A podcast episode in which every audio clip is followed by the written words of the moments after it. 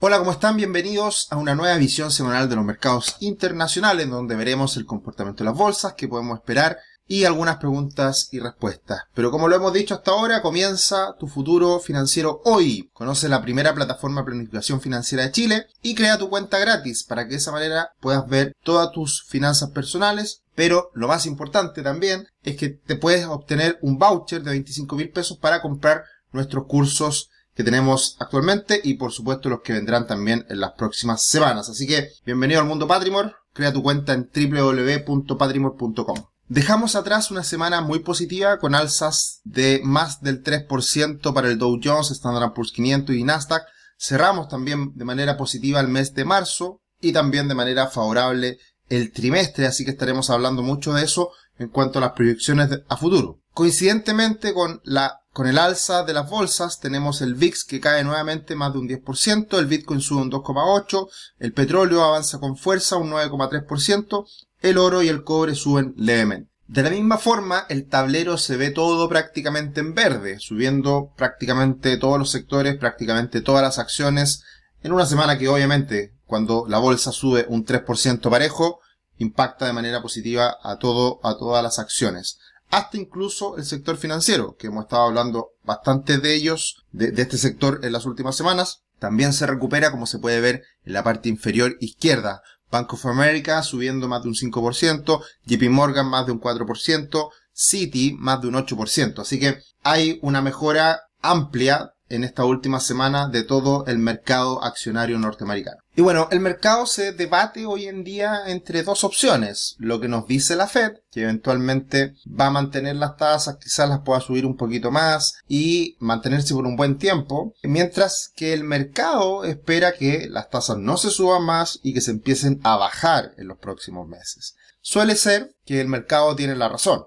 Por lo tanto, por eso hay tantos indicadores que nosotros seguimos semana a semana que hay que ponerle atención y que son los indicadores de mercado que en definitiva son lo que se termina cumpliendo o lo que es más cercano a la realidad. Así que por más declaraciones que haga la Reserva Federal e intenciones que tenga respecto al futuro de la tasa, hay que creerle al mercado y eso va a depender mucho de cómo evolucione la economía, pero ha jugado un rol muy importante lo que ha pasado en el sector bancario norteamericano, que eso anticipa que tengamos una desaceleración más importante, una recesión eventualmente, y por eso eh, sea necesario bajar las tasas prontamente. Y a raíz de este debate, a raíz de este conflicto que existe hoy día en el mercado de, respecto a lo que dice la Fed y lo que haga el mercado finalmente, es que hemos tenido alzas importantes en las últimas semanas. Y más allá de todos los temores, más allá de todos los titulares alarmistas, la verdad que está todo bastante tranquilo y de hecho, como veremos más adelante, las estadísticas siguen siendo favorables respecto al futuro de la bolsa para este año. Obviamente, todo puede cambiar, pueden pasar muchas cosas, pero por lo que hemos visto hasta ahora, esto ha sido solamente un temblor, un remesón menor, pero los mercados han logrado sobreponerse a esta situación y principalmente porque se espera que las tasas comiencen a bajar.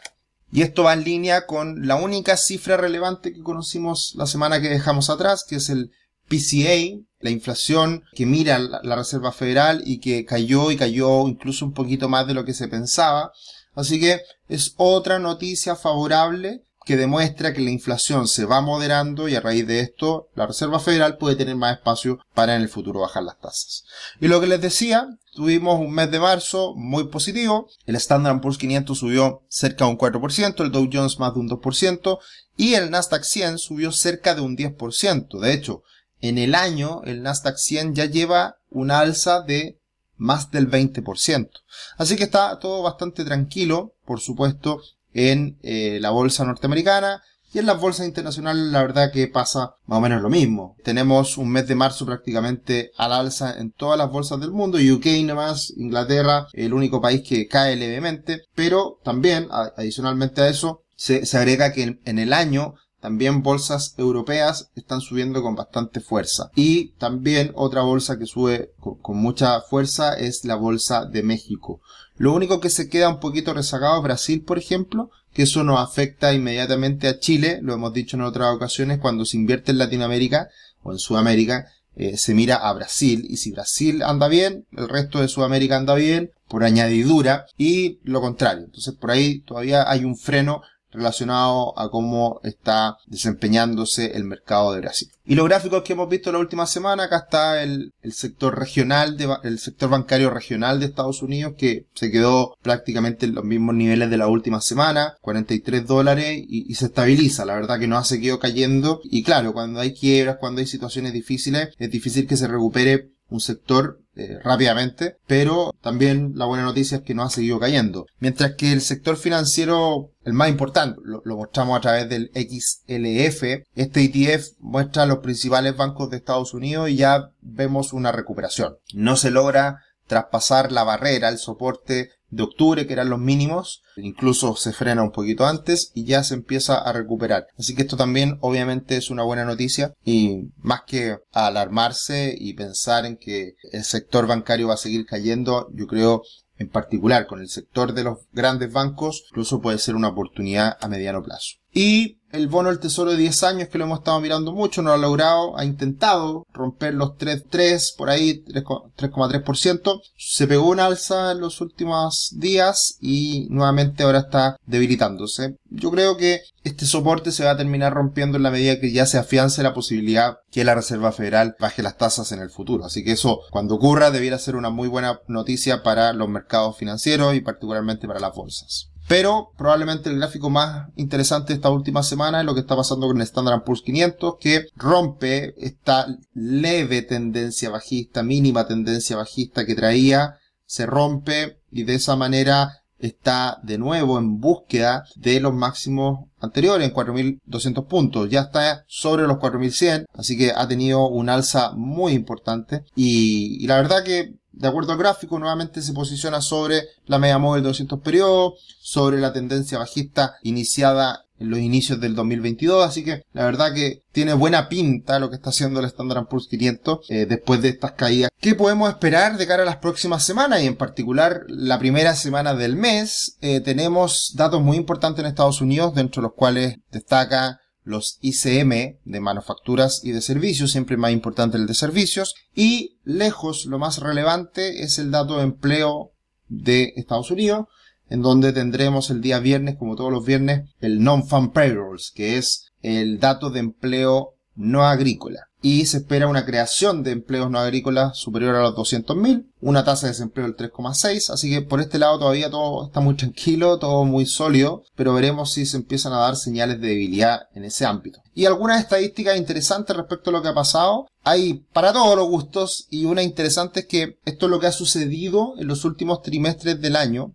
y todo el año, cuando el Standard Poor's 500 no cierra por debajo del mínimo de diciembre durante el primer trimestre cerramos el primer trimestre y, por ende, se cierra por sobre los mínimos de diciembre. Cuando eso pasa, que son muchas oportunidades, en el siguiente trimestre y en el año completo es algo muy positivo, como dice la estadística. Más del 90% alzas y con alzas en promedio cercanas al 19%. Ya, esto va muy en línea con otras estadísticas que estuvimos viendo hace semanas atrás, que hablaban un poco de lo mismo eh, en relación a muy buen cierre de, de, diciembre el año pasado, buen inicio de enero, etc. Así que esto también es otro dato interesante. Y estamos comenzando abril, que abril suele ser uno de los mejores meses del año en términos estadísticos. Pero si le, si le agregamos que este año es preelección, suele ser incluso mejor, con alzas desde el año 1950 en el 83,3%, está en el ranking número 1 para el Dow Jones, con un alza promedio cercana al 4%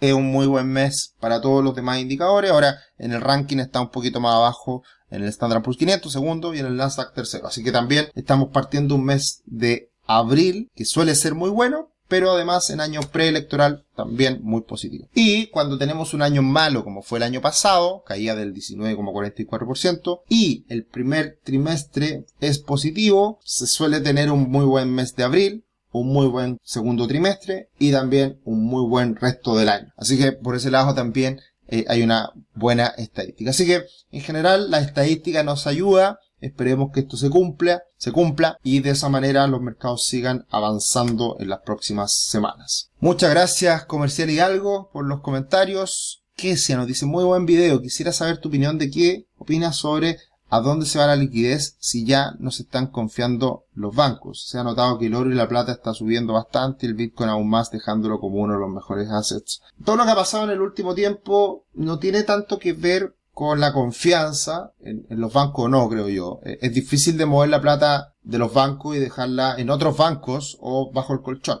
Y evidentemente la plata se mueve y evidentemente hay activos que se benefician en algunos momentos u otros. Pero como vimos en toda la presentación de hoy, la renta variable sigue bien, las acciones tecnológicas han subido un 20% en el primer trimestre y todo va de la mano con que se esperan las bajas de tasa en el futuro. Y el Bitcoin ha subido un 70% no porque sea un refugio, ya lo vimos todo el periodo pasado, el año pasado, que los mercados se desplomaban y el Bitcoin también se desplomaba, sino que el Bitcoin tiene directa relación con las tasas de interés. Y si hay dinero barato, las criptomonedas van a subir, si hay dinero caro, las criptomonedas van a caer. Tan simple como eso. Entonces, eh, más que un activo refugio, no lo veo el Bitcoin todavía. Creo que, que netamente un tema hoy día de respuesta a las expectativas de tasas por parte del de la Reserva Federal. Muchas gracias, Code. Santiago, no me gustó mucho el análisis del VIX. Podemos decir lo mismo del periodo 2019 hasta el 2020 se veía tranquilo y de pronto se despega como cohete. Conclusión, no se puede predecir nada en el mercado y la volatilidad está a la vuelta de la esquina. Estoy completamente de acuerdo contigo, Santiago. Mañana cae una bomba en Europa y cambia todo y no sabemos qué puede pasar. Hay una pandemia y cambia todo en cosas de días y no sabemos qué puede pasar y aumenta fuertemente el índice VIX. Lo único que quise transmitir la semana pasada con el índice VIX es que, a pesar de todos los titulares alarmistas, el VIX está en 30 puntos, hoy día está en menos 20 puntos, y eso demuestra que está todo como una taza de leche, todo tranquilo. Obviamente que hay problemas siempre en un sector, en una empresa, siempre hay problemas, pero eso no ha podido ser transmitido al resto del mercado, y es evidente que eso no ha pasado. Fue parte de la presentación que hicimos hoy día. Eso sería por esta semana. Muchas gracias por estar siempre acá los días domingos y los invito a que vean la visión semanal de los mercados nacional también. Un abrazo.